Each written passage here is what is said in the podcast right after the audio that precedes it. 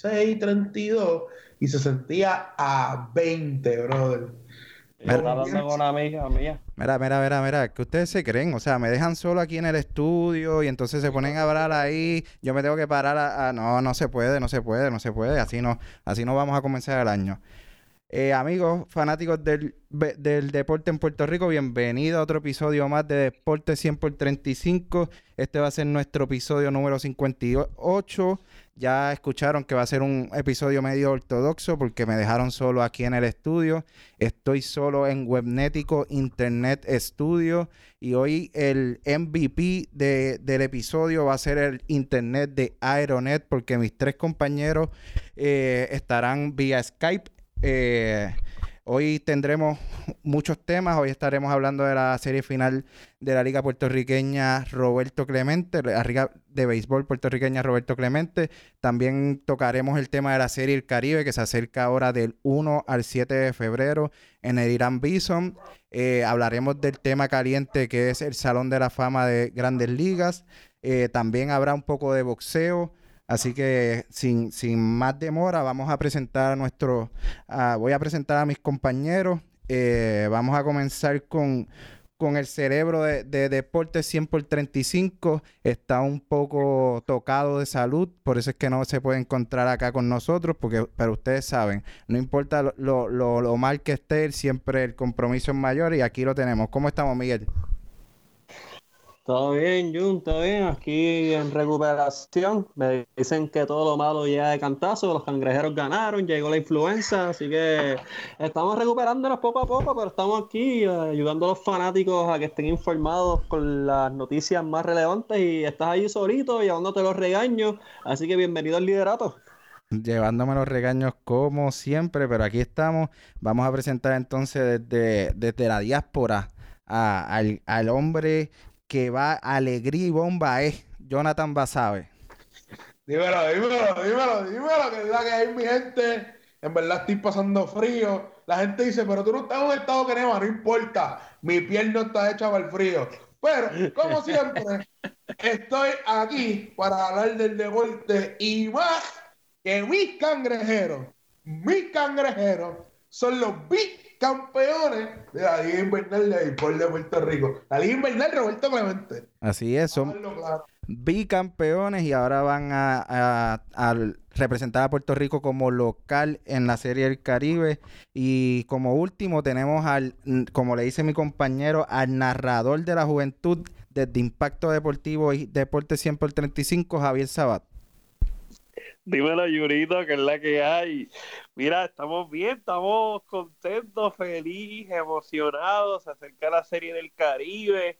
Eh, mano, súper contentos, ready para hablar de deporte. Y mira, te voy a tomar el claro, Yurito. Eh, eh, yo cuando hicimos en la introducción, realmente yo pensaba que no estábamos, no estábamos pegados, que estábamos fuera del aire.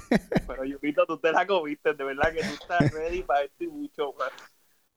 Ay, Javier, Javier. Mira, pues vamos a comenzar, vamos a comenzar. Eh, como bien dice Jonathan, los cangrejeros se proclamaron eh, por segunda ocasión consecutiva campeones de la Liga de Béisbol Puerto Rico, Roberto Clemente, eh, en ganar la serie contra Mayagüez, cuatro juegos por uno. Los marcadores fueron 4 a 3 a favor de Santurce, 9 a 2 a favor de Mayagüez 3 a 0 a favor de Santurce, 4 a 3 a favor de Mayagüez, que este juego fue en Mayagüez, este juego fue el que básicamente sentenciaron la serie y entonces el quinto juego en Santurce 4 a 3. Eh, Santurce venía de ganarle a Manatí en, la, serie, semifinal, Mayagüez venía de, de, ganarle a Carolina. Eh, ¿Qué ustedes creen de, este campeonato? Vamos a comenzar con el criollo mayor. Dímelo, Miguel. Pues nada, este, los cangrejeros presentaron consistencia durante toda la temporada. Eh, los lanzadores de ellos eran claramente superiores a cualquier otro equipo en la liga invernal. Eh, Jonathan lo dijo durante toda la temporada que el picheo siempre va a dominar el bateo y ese fue el caso jugadores de la talla de Fernando Cruz, que fue el jugador más valioso de la serie final, eh, entre muchos otros. eh, dieron un espectáculo y nada, no es para nada sorprendente, era la sexta final de los cangrejeros consecutivos. Qué bueno por ellos, qué bueno por ustedes. Este, en Caguas pues ya estamos en proceso de reconstrucción y venimos duro el año que viene. John, es el campeonato número 16 del equipo que sigues. Eh, es un equipo que pues se preparó desde el principio para, para tratar de ganar la serie, ya que son los, los locales en la serie del Caribe.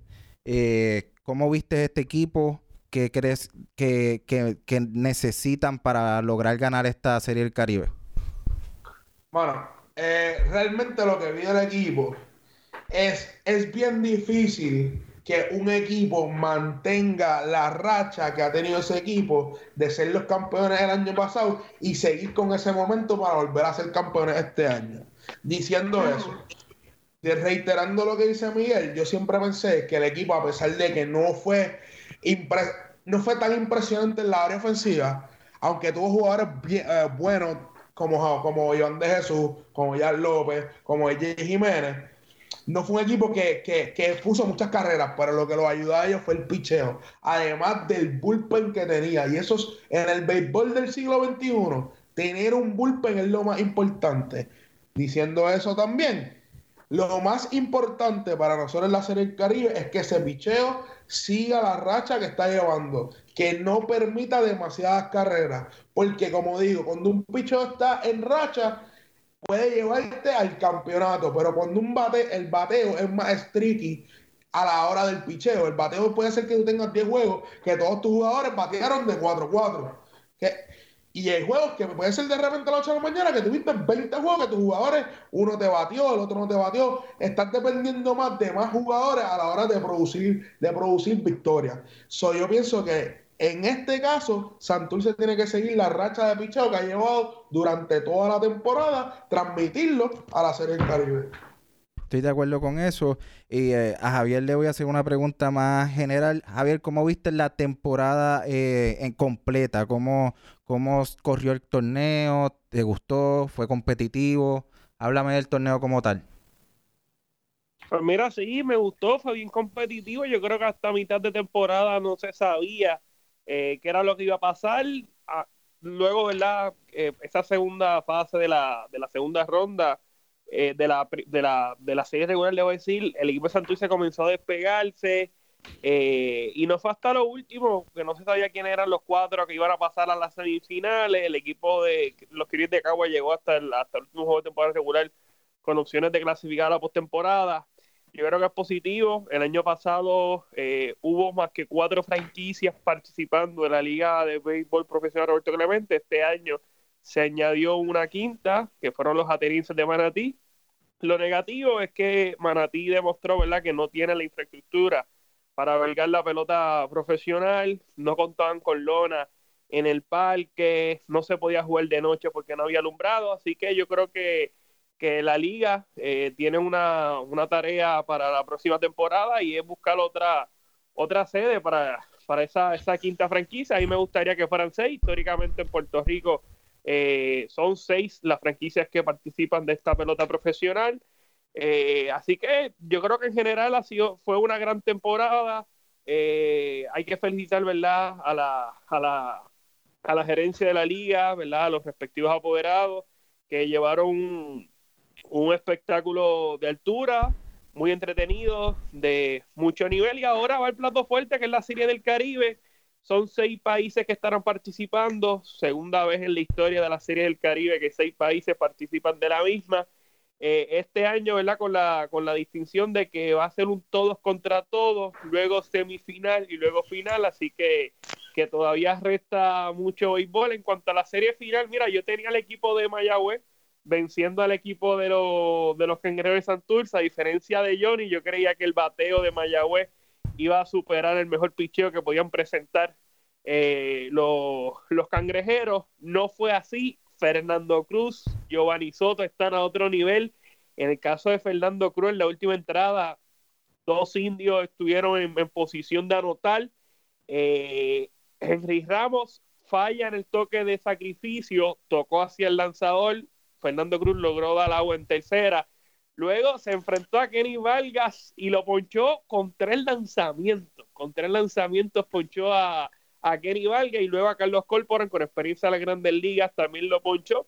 Yo creo que ha sido un año eh, grande para Fernando Cruz, quien fue consagrado como el jugador más valioso de la serie final al salvar tres partidos. Ahora está participando con los Tigres del Licey en la pelota dominicana. Así que yo creo que en general fue una gran temporada. Eh, felicitaciones, ¿verdad? A todos los fanáticos de los cangrejeros. Eh, yo soy anti-cangrejero. Quien me conoce sabe que yo soy fanático de los Estados de San Juan. Ya se habla que para la próxima temporada el equipo de San Juan pudiese estar participando. Así que yo creo que si eso ocurre, el, el reinado de los cangrejos de Santurce no va a durar nada. Yo, y, yo, yo si me lo permiten, No, no, seguro. Yo- es que yo quería que tocar un punto rápido de lo que, todo que dijo Javier sobre Manatí y lo del parque y todo, y todo ese revolú de que no estaba habitable. Yo solamente quiero decir cuando la Liga de Béisbol Profesional va a llevar el béisbol profesional al centro de la isla, que es una fanaticada fiel al béisbol. Eso es lo único que quiero Y que se ve en el doble A. Y que se ve en el, en- a nivel doble A. Miguel, adelante. Sí, y yo creo que, que Ponce es verdad otra plaza. Sabemos que el Paquito Montaner no está en, no está ¿verdad? en las condiciones que uno quisiera que esté. Pero, o sea, la pelota, mira, la liga de, de mayor historia, eh, el BCN tiene 90 años de historia. Mira, eso está súper cool.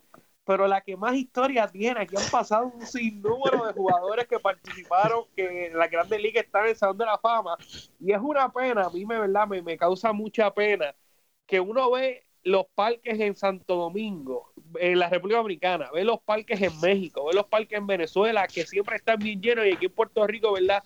Pues, pues no es así. Yo creo que, mira, eso causa mucha tristeza. Yo creo que la liga también ha fallado en el proceso de, de, de enseñarle, ¿verdad?, a la juventud lo que es la pelota invernal, lo que ha sido la pelota invernal a través de toda, ¿verdad?, de toda la historia. Que yo creo que, que hay que comenzar, ¿verdad?, ese proceso de educación con los jóvenes para tratar de llevar, ¿verdad?, a los fanáticos al parque y hay que presentar, ¿verdad?, mejores, mejores estadios, hay que, hay que comenzar a invertir. Sabemos que la situación económica en el país durante las pasadas dos décadas ha sido paupérrima y, ¿verdad?, eh, se ha sufrido mucho, el deporte y las ligas profesionales no han estado ajenos, pero dentro de todo se deben de ocultar la, ¿verdad? todas las posibilidades y tratar de llevar como siempre el mejor espectáculo. Yo creo que poco a poco se va logrando el cometido. Pero Javier, eso de educar a, a las futuras generaciones, yo no creo que le toque a la liga, eso nos toca a nosotros, eh, que somos esa generación que ya está creciendo, envejeciendo, Sí, pero- la palabra pero- que quieras utilizar. pero- porque, eh. Mira, eh, Miguel, pero, ok, tú, tú estudiaste en mercadeo y tú debes de saber todas esas cosas, ¿verdad? Pero yo creo que también la liga tiene que comenzar a atraer al fanático joven.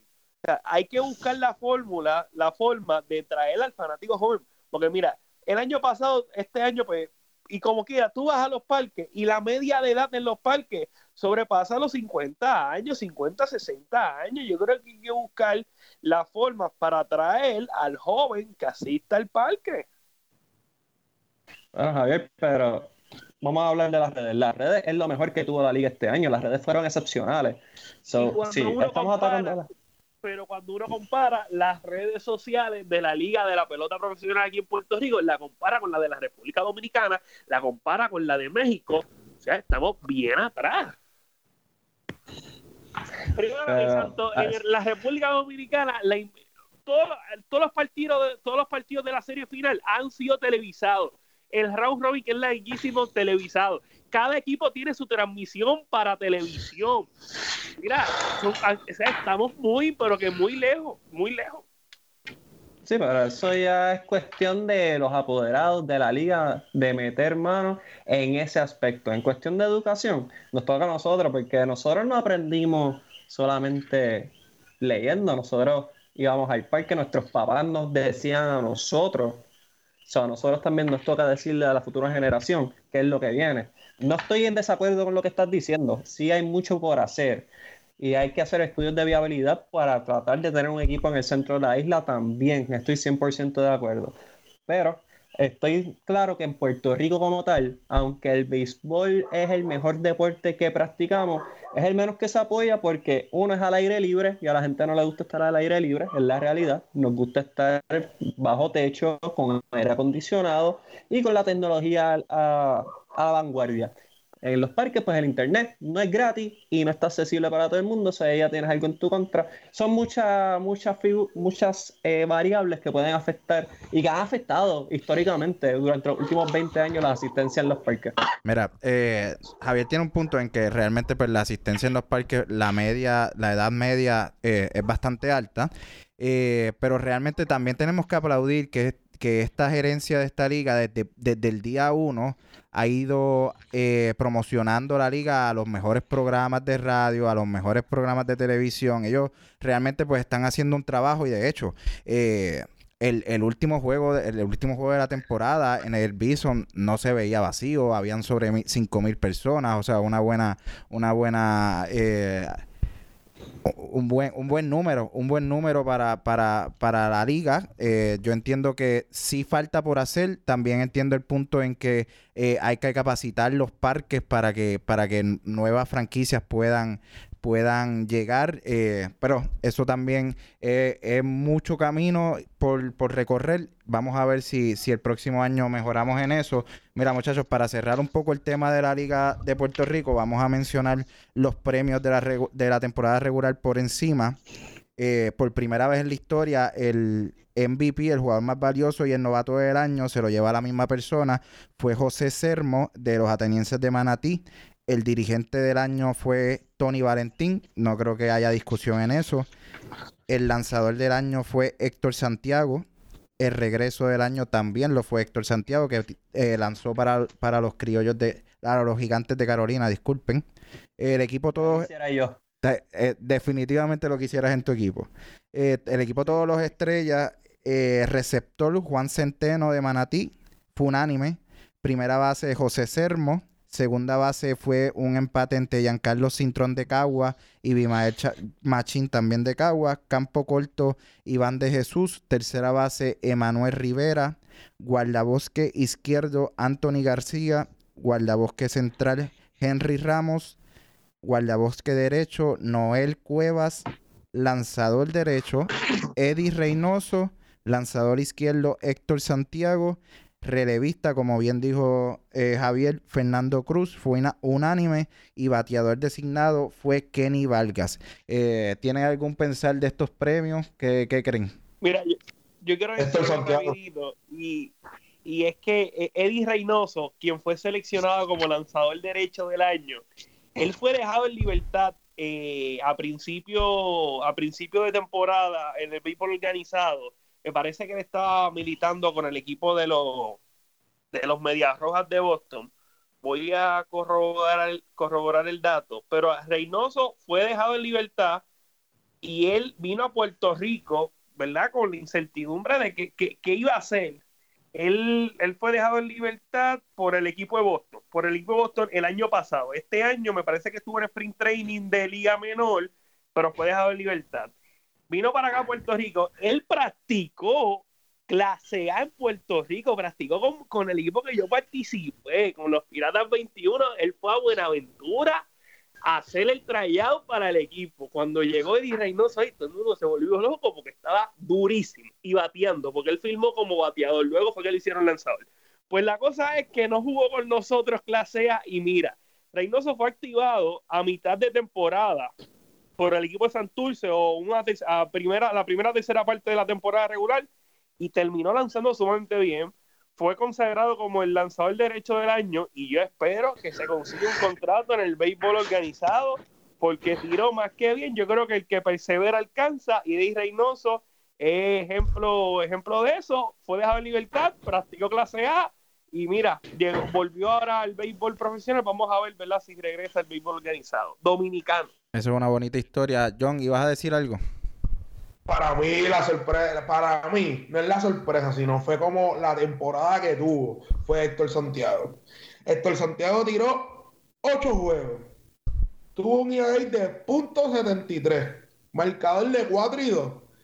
Pero lo, lo sorprendente de él, que solamente permitió cinco carreras en toda la temporada. Yo sé que hay un factor defensivo ahí, pero el tipo tiró unos juegazos. Y además de que su equipo Carolina no estaba poniendo tantas. Eh, al contrario, el equipo Carolina estaba bateando, pero sus lanzadores alrededor de él no estaban produciendo para poder mantener esa, racha. Y para mí es bien impresionante que Héctor Santiago haya tenido estos números. Ah, además de eso, tuvo. Eh, tuvo 40 ponches. So, esos números de él para mí, wow, es bien merecido ser el lanzador del año. Mira, y como noticia, como noticia, Héctor Santiago firmó un contrato de liga menor con, con invitación a sprint training con Detroit, con los Tigers. Vamos a ver si, si logra ese cometido y hace el roster grande. Eh, para pasar un poquito más adelante, vamos a hablar un poco de la Serie del Caribe. También hablamos de los cangrejeros. Eh, eh, se jugará del 1 al 7 en el Irán Bison. voy a mencionar un poco el, el, calendario que le tocaría al equipo de Puerto Rico. Jugaríamos el el sábado contra Panamá, domingo contra México, lunes contra el representante de Venezuela, martes contra el representante de Colombia, el miércoles el juego grande contra el representante de Dominicana, entonces el jueves a las dos y media de la tarde se jugará semifinal A, eh, a las 8 se jugará la semifinal B y el viernes será la final a las 8 de la tarde.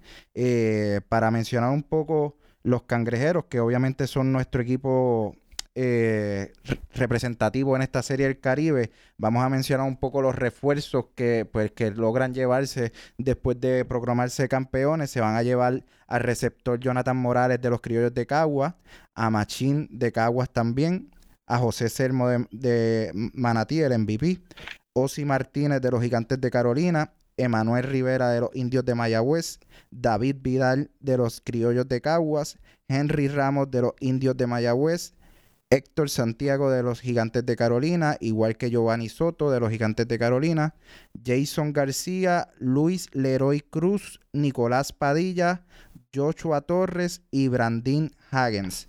Eh, muchachos, ¿qué creen de, esta escuadra que, nos representará en la Serie Caribe? ¿La ven positiva? ¿La ven con chances reales? Tenemos que recordar que todavía no sabemos algunos de los equipos que, que nos, o sea, que estarán representando algunos de la, de la, de los países. Ya sabemos que de Colombia serán los, los vaqueros de Montería, eh, de Panamá los astronautas de Chiriquí y pues obviamente los, los cangrejos de, de Santurce de Puerto Rico. ¿Qué ustedes creen? Bueno, el equipo va con todo. El, equipo va a ir con todo el bateo posible. Trajeron jugadores como Sermo, eh, Henry Ramos, eh, David Vidal, que es una pieza integral en el bateo de los criollos, Jonathan Morales, de igual manera. Eh, básicamente buscaron reforzar, buscaron reforzar el área ofensiva, que ha sido la debilidad de los cangrejeros durante la temporada, y obviamente en, los lanzadores, pues consiguieron a Héctor Santiago y a Giovanni Soto, así que refuerzan muy bien, tienen la presión de estar al frente de, su público y, y de tratar de no repetir la actuación de la temporada pasada, sino mejorarle por bastante esta temporada.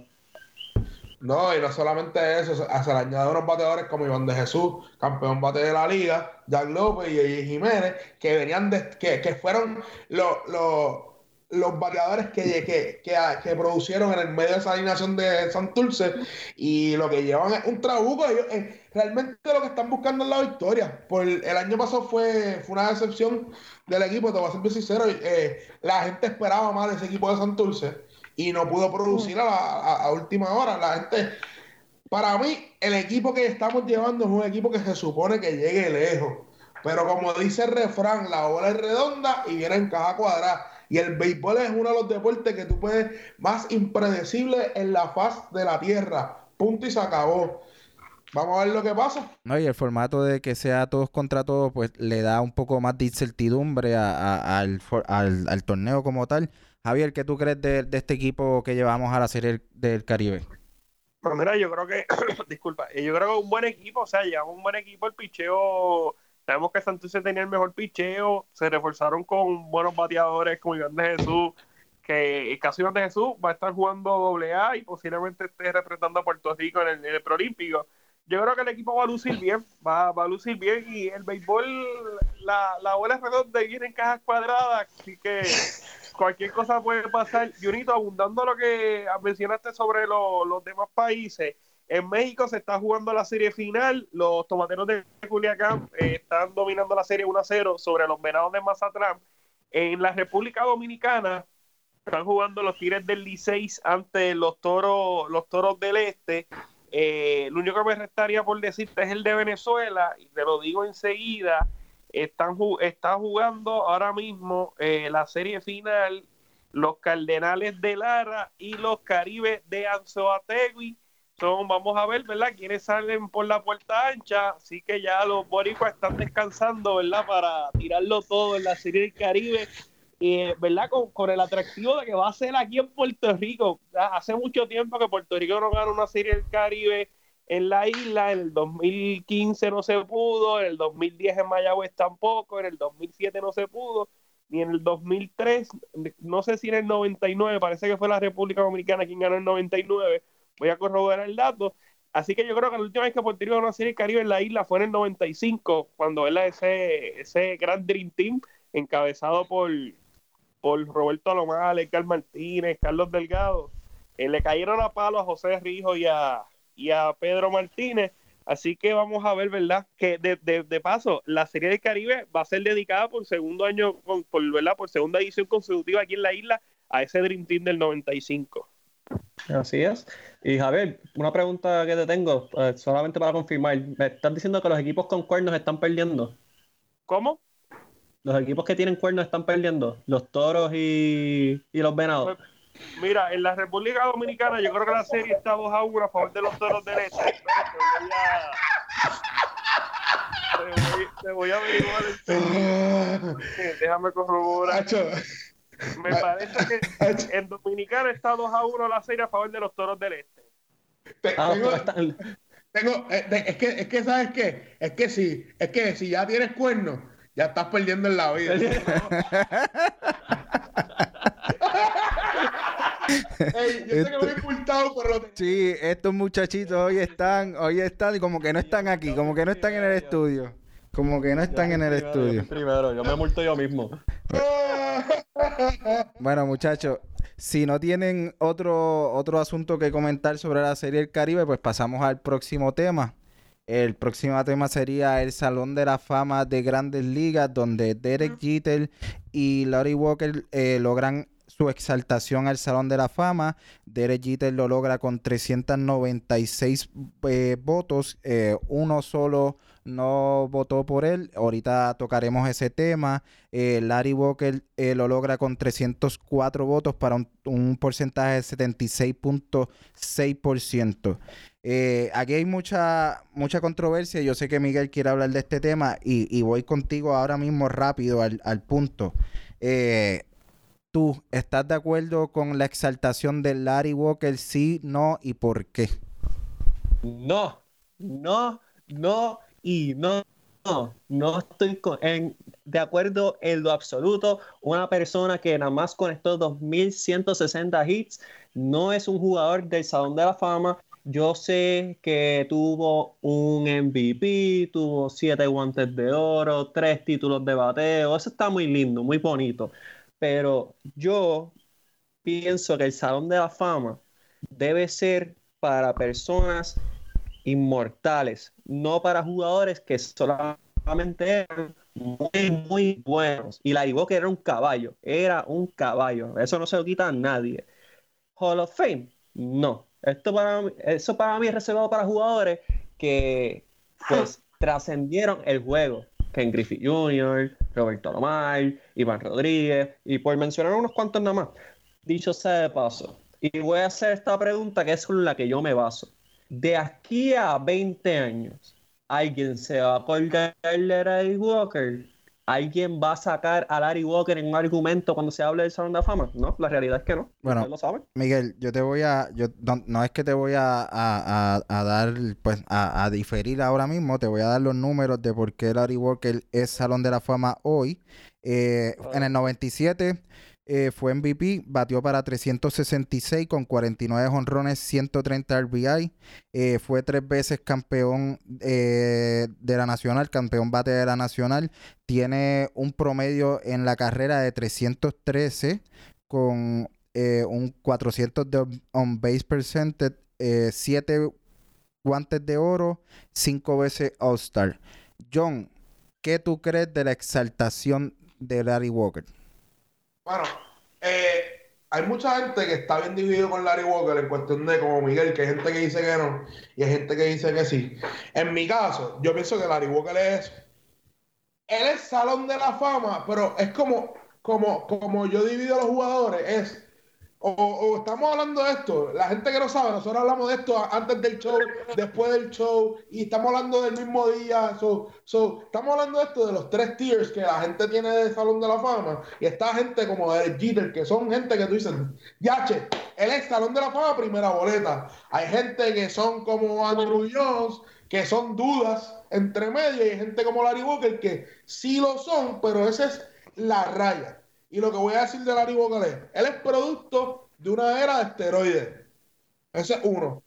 Uno de los pocos jugadores que nunca se le vinculó con ese uso de la, con el, el uso de la droga de Performance Enhancer. Dos, él, él teniendo una de las mejores temporadas que pudo tener otro MVP, pasó la huelga de los 90.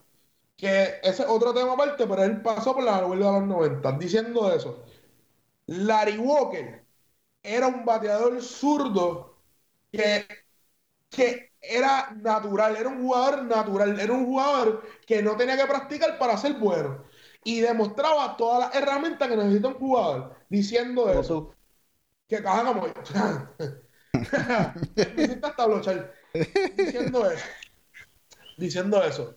La gente dirá, no tendrá los números tan altos, pero durante su carrera, él, él fue un ejemplo de un jugador de salón de fama. Y siete, siete guantes de oro, eh, jugando Rayfield, que jugó Rayfield hasta lo último de su carrera. Rayfield, un MVP, que no todo el mundo era MVP de, de eh, la Liga Americana de la Liga, ayuda también. Y además tuvo dos mil y pico hits entre medio de todo este revolú que pasó durante todo este tiempo de los 90 y a principios de los 2000. Ok. Para mí, él es Salón de la Fama. Ok, eh, ahora vamos con una persona que sabemos que eh, tiene ya de prejuiciado a aquellos que juegan en Colorado, eh, prejuiciado con razón porque es un, un- un parque eh, a favor del bateador. Pero Javier, Larry entraba a su décima y última oportunidad para entrar al Salón de la Fama. Tú, en su última y décima oportunidad, tú le hubieses dado chance, ¿qué tú crees? ¿Es Salón de la Fama? ¿No es Salón de la Fama? Mira, yo, yo hubiese votado por Larry antes. Este, yo creo que sí, sí, es Salón de la Fama. Es borderline, pero sí es Salón de la Fama. Y me explico, mira. Larry Walker, los totales no los tiene. 2.160 hits, eso no es del Salón de la Fama. 471 dobles, 383 hombrones, 1100, 1311 carreras remolcadas, eso no es Salón de la Fama. Los por ciento sí son de Salón de la Fama, 313 de bateo, 400 de on-base percent, eh, 565 de slugging, son por cientos de Salón de la Fama. Ahora bien, Larry Walker fue un pelotero, cinco herramientas, bateaba, eh, corría, evidencia de eso son las 230 bases que se estafó. Tuvo una temporada donde hizo 30-30, que fue cuando fue consagrado como jugador más valioso. Conectó 49 hombrones, 33 eh, bases robadas. O sea, eran cinco herramientas. eh, bateaba con fuerza, eh, fildeaba, tenía buen brazo. Y si yo voy a penalizar, si yo penalizo a los bateadores en Colorado, porque realmente el- los bateadores en Colorado pues tienen esa ventaja de jugar el Coolfield donde la bola corre corre corre corre y nunca se detiene. Si yo voy a penalizar a los bateadores, tengo que premiar la labor defensiva. Por eso es que yo creo que Arenado es tan bueno. Arenado no es solo.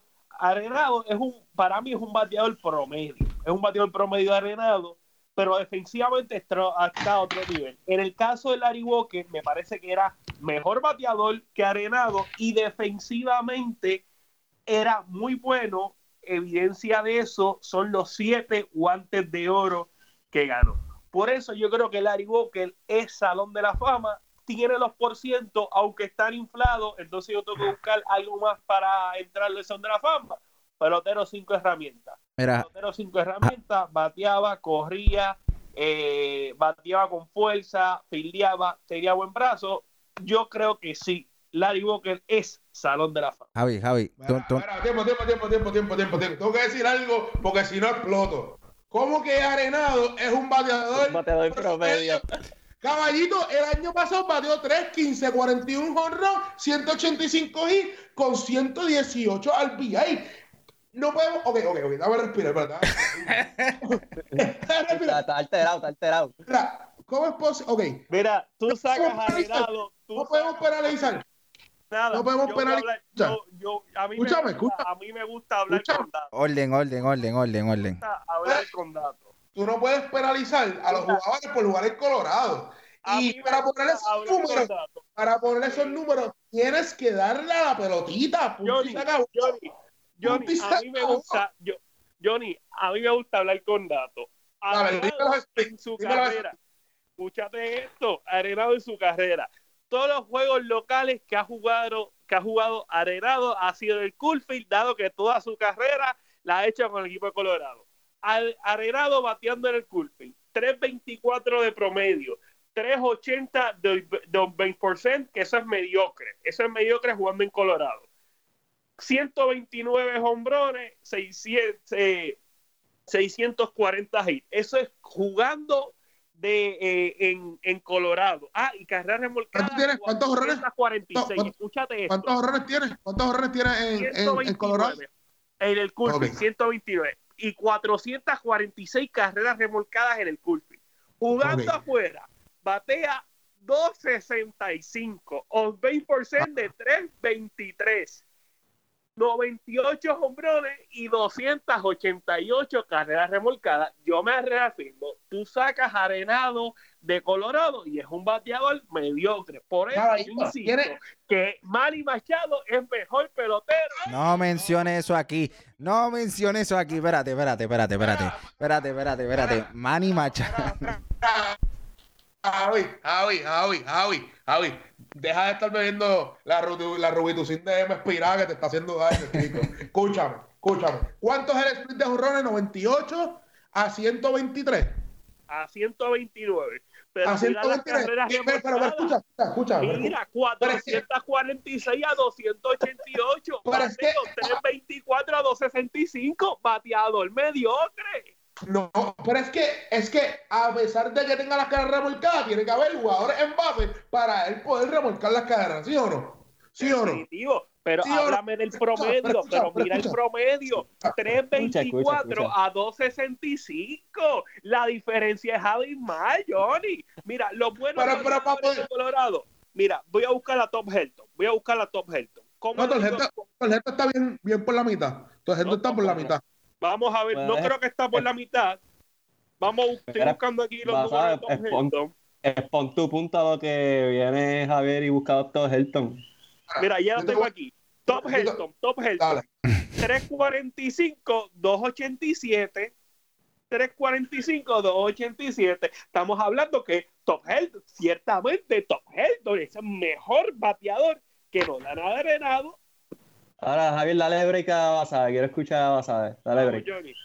¿Hasta qué punto vamos a penalizar los jugadores por jugar en Colorado? Yo no- ¿Hasta qué punto vamos a, penali- a penalizarlos? Porque no es un Oh, Se fue. se fue, se fue. Miguel, ¿tú querías decir algo? Porque te escuché, te vi Oh, también, yo te vi. Te vi también. Tengo unas cosas que decir, pero a mí Colorado no me importa. Eh, fuera de que Carmelo Anthony jugaba en Denver. Ok, yo tengo preguntas para ustedes. Maglio Ordóñez es Hall of Famer. No, No, no. Maglio Pero- Ordóñez pero- no es Hall of pero- Famer. pero Mario Ordóñez, tal vez junto a Miguel Cabrera, el mejor bateador que ha tenido Venezuela. Y los números bien, son muy pero- buenos. Está bien, pero, pero, no, pero no es Hall of Fame, no es Hall of Fame de grandes. No, no. Pero tiene la misma, casi la misma cantidad de hits y más o menos el mismo promedio que, que Walker. Está bien, brincamos. Tim Reigns, yo escuché mucha queja cuando fue exaltado del Salón de la Fama. Tim Reigns. Tim Reigns tiene más hits, así que, y- pero menor promedio y menos honrones. So, yo no Sí, puedo entonces Tim- ya criticar a Tim Reigns. Tim Reigns corría. Eh, y estoy claro, mi rey, 808 Sí, pero- robadas. Eso está, Este, eso está perfecto. Miguel, mencionaste a Mario Ordóñez, pero es que no se pueden comparar porque Larry Walker era cinco herramientas. Larry Walker corría y filiaba. Y filiaba, sí. Era un buen bateador. Más allá de ser buen bateador, defensivamente era mediocre y no corría. Pero está bien, está bien. Todd Head. Ah, No tuvo, eh, Mario Ordóñez tuvo temporada de 0.25 bases, pero como quiera, este se robó casi 300 bases. O sea, no, no, no, no son comparables. Ok, Todd Helton. Todd Helton. 2.519 hits más que, que Larry Walker. 316 de bateo. 369 honrones. 5 juegos de estrella. 3 guantes de oro. 4 Silver Slugger. Pero él no es Hall of Famer, ¿verdad? Sí, él va a ser Hall of Famer. Para mí, Hall Ah, of Famer. Sí. Nunca lo había escuchado. Sí, pero es que- es que volvemos- Pero esto es acuérdate, acuérdate, también, Octavo, noveno, décimo año. por eso estamos, estamos hablando que Larry Walker entró en su décimo año, Todd Helton entró ahora, este fue su segundo año en la boleta, o sea, todavía le queda mucha, mucha oportunidad. Yo también creo, yo, sí, Todd yo también creo que, Esto entra a la próxima boleta, punto, se acabó. No, no, en la La- próxima no. En la bueno, se quedó con 29.2, 29.2%, eso es mucho para subir a 7.5, es bastante. No, En la yo- no digas eso, que no, se va a tardar como, como cuatro o cinco añitos más. Y cuidado si no le gana. En la, yo creo que el año pasado estábamos hablando, estábamos hablando de esto, que el 90% es de lo que tú hiciste dentro del parque, el otro 10% es la politiquería que tú haces fuera del parque. Punto. Es como la gente te perciba. Sencillo como eso. Mira, Y por eso mucha gente, mucha gente como que el Chilling se quedó afuera, Barry Bonds, Roger Clemens todavía se han quedado afuera por su, por penalizarlo. Pero el año que viene, ¿quién está en la boleta? Que tú digas, a eso voy. vamos a entrar sin penalizar a Barry Bonds, Roger Clemens y a Chilling. A eso voy, a eso voy antes de tocar el tema de Jeter, porque quiero regresar al tema de Jeter, pero vamos a mencionar entonces, eh, s- en su octavo año tuvo 70%, recordemos que tenemos que, que tenemos que pasar de 75 para ser exaltados, eh, Barry Bonds se quedó con eh, 60.7, perdónenme, en olvidar Roger Clemens, que se quedó un poquito más arriba con 61%, Vizquel se quedó con 52.6, que es un tema interesante también para tocar. Scott Rowland con 35.7, Billy Wagner con 31.7, Gary Sheffield 30.5, Todd Hetton 29.2, Manny Ramírez 28.2 y ya los otros pues Jeff Ken con 27.5.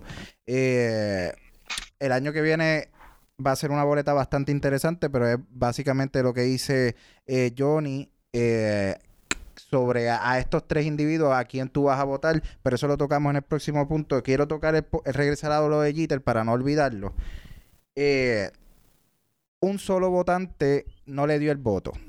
Yo tengo un problema yo tengo un problema con eso por el simple hecho de que yo le preguntaría a ese votante que me dé los 10 nombres que están por encima de Derek Jeter para que él no votara por Derek Jeter. Para mí, eh, que si se merecía ser unánime por encima de Ken Griffith Jr. o, o por encima de otros grandes jugadores que, que han pasado, no lo sé. No, realmente no lo sé. Pero en esta boleta no había forma de que Derek Jeter no entrara en, tu boleta de 10 hombres. Eh, por ende, para mí fue un poco injusto. Eh, yo soy Boston de corazón, siempre lo he sido. Él es un hombre que ganó cinco campeonatos con, con- con mi opositor.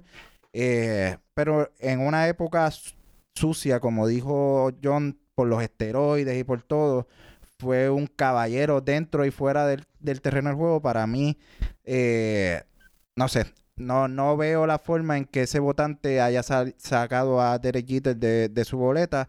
¿Cómo ustedes lo ven? Dímelo, John, empieza tú. No, no necesariamente porque tú tengas 10 personas para poner en la boleta, las van a poner gente que vota a 3 personas y se acabó. Eh, yo, me- yo en verdad me vacilé mucho a los fanáticos de los Yankees por X Y razón, porque saben que yo soy fanático de Boston y dije, ah, no tienen otro, otro jugador unánime. Pero eh, no encuentro ninguna posibilidad de por qué ese, esa, esa persona que votó dejó a Derek Jeter fuera de la boleta. Porque Derek Jeter, el capitán, como se le conoce para los fanáticos de los Yankees, eh, es un 100%. Para, para mí es un 100%. Eh, 3.000 hits, 5 sortijas. Fue, estuvo fuera del media. No tuvo ningún problema, fu- eh, eh, nunca tuvo ningún problema fuera del parque. Fue un ejemplo a seguir. Eh, múltiples Eso de oro. ¿Qué qué?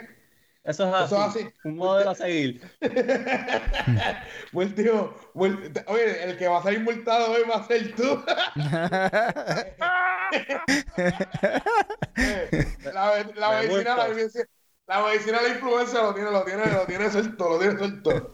Eh, diciendo, volviendo al tema, eh, múltiple All-Star y, y él fue, él fue, era una de las personas que si tú miras bien, fue el que abrió la puerta para que el campo, además de Ozzy Smith, él fue la otra persona que revolucionó la posición de, del campo corto, de ese campo corto como, como lo fue Ripken, que fue un campo corto alto, que se movía de esquina a esquina, que hacía jugadas fantasía. Él hizo, él hizo el, campo corto en los 90 lucir bien.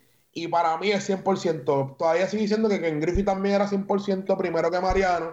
Pero hay gente que dice, hay, hay gente también que dice, él como quiera va a entrar, yo voy a votar por, por mi jugador favorito que está en la boleta. Y el amor puso el voto a su jugador favorito. Y dijo, como quiera él va a entrar, no necesita el 100%. Sí, para mí, ¿qué qué? que para mí tampoco es un big issue. O sea, tampoco tenemos que hacer un, un- un drama porque no fue 100%. Es de los más altos que ha tenido. eh, su, su, su historial habla por sí solo. eh, es un pelotero en una época donde la, la MLB no tenía credibilidad. Él le daba credibilidad. Entonces yo creo que no, no hay mucho más que decir que pues decir que fue uno de los grandes peloteros en la historia del... No, 310, 3000, 3465 hits. El tipo no era un toletero, pero era, era Mr. November, porque el tipo era clutch. El tipo era una persona clutch, 14 All-Star, rookie del año. Y él fue el que hizo que Alex Rodríguez se moviera de posición. Así ¿Me mismo, ¿eh?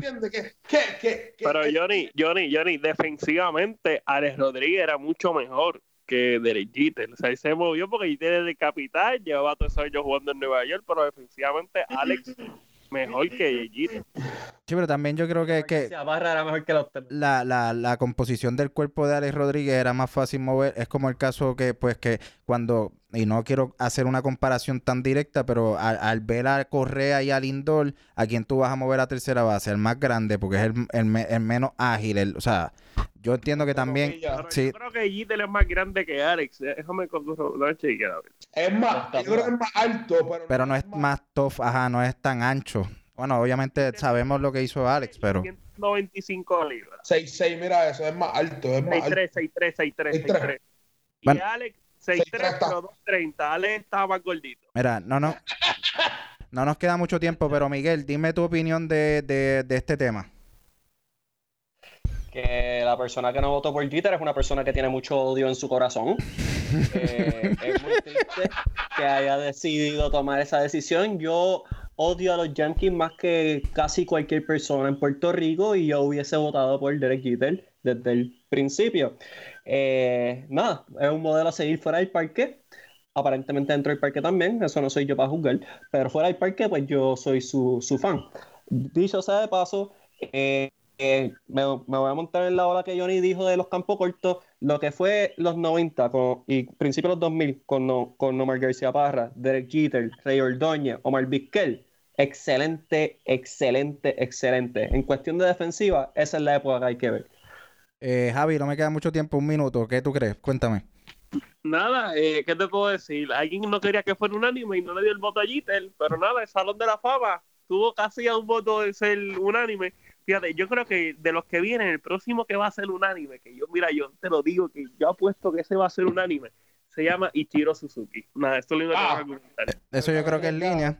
Hablando de los que vienen, hablando de los que vienen rapidito, en el- eh, la boleta del año que viene por primera vez va a tener a Ted Hudson, Mac Beasley, eh, Tori Hunter, Dan Haren, Bericiro, Aramis Ramírez, Shane Victorino, Rafael Soriano, Dan Ogla, eh, un boricua, Alexis Río. Alexis Río va a estar en la boleta el año que viene.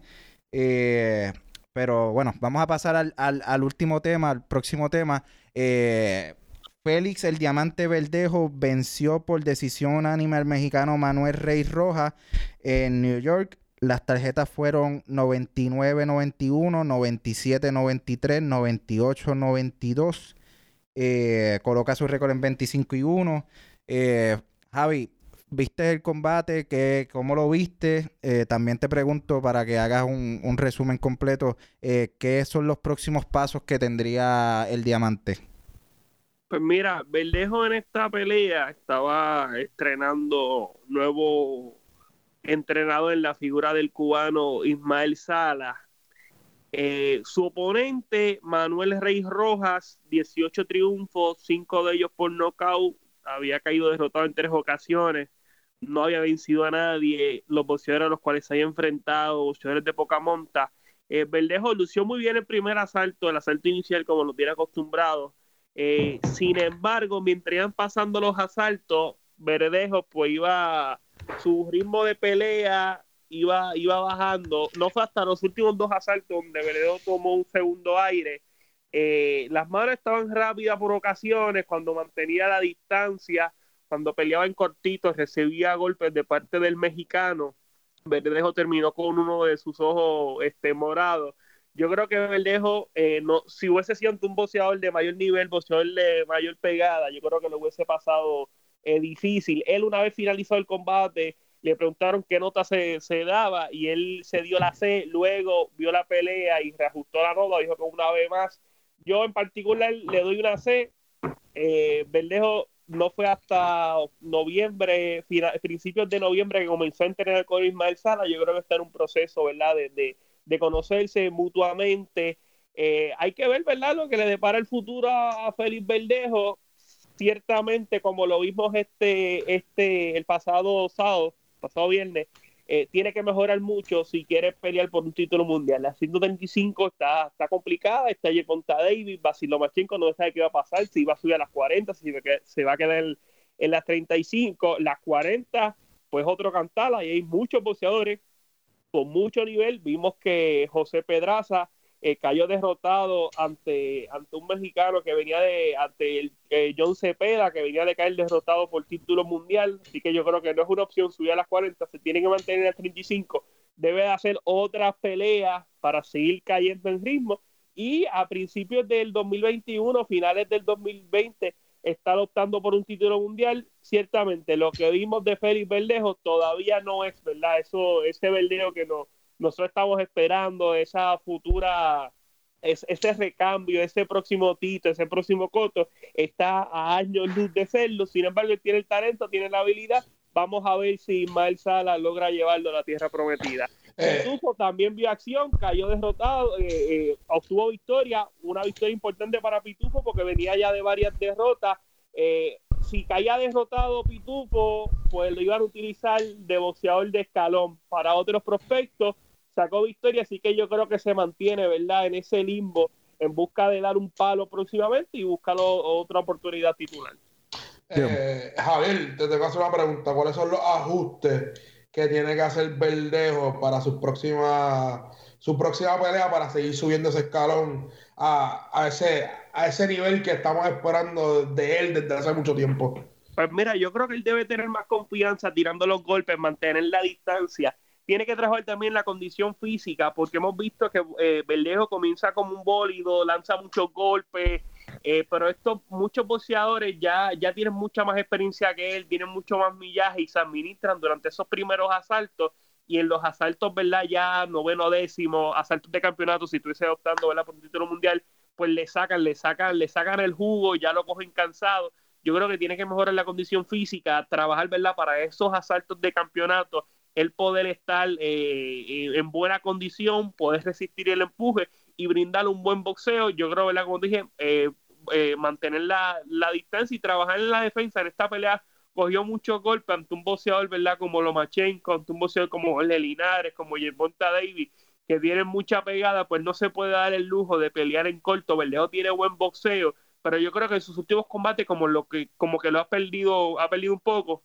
Ahora con Ismael Sala, que fue entrenador de la selección cubana, ha, entrenado a grandes boxeadores como Jorge Linares, como Jordani Juga, entre otros, yo creo que él le va a buscar, ¿verdad? La, la fórmula, ¿verdad? Verdejo, la forma para él poder, poder presentarle el, el, buen boxeo. Yo creo que es cuestión de confianza y que siga peleando. Es importante, ¿verdad? Ya Verdejo va a cumplir, me parece que ahora cumple 27 años. Tiene que mantenerse peleando. Esos lapsos muy largos sin estar combatiendo le, van a pesar. Muchas veces no tiene condición. Yo creo que tiene, tiene a lo, lo antes posible seguir buscando combate, él seguir, ¿verdad? Cogiendo, cogiendo eh, condición, cogiendo confianza y yo espero, yo espero que a finales de año 2021 esté peleando por un título mundial. Realmente esperamos lo mejor del boxeo boricua, eh, que regresen esas noches donde el país se paralizaba eh, con el boxeo. Eh, nada, para finalizar, recordemos que del 1 al 7 de febrero se va a estar jugando la Serie del Caribe en el estadio Irán Bison. Comienza el sábado 1 de febrero. Jugaremos contra Panamá a las 8 de la noche. John, eh, dime, para finalizar, dime tus redes, dime tu, tu, tu pensar. Para finalizar, primero que mis redes son en Twitter, J de Basabe, en Instagram, J de Basabe 1.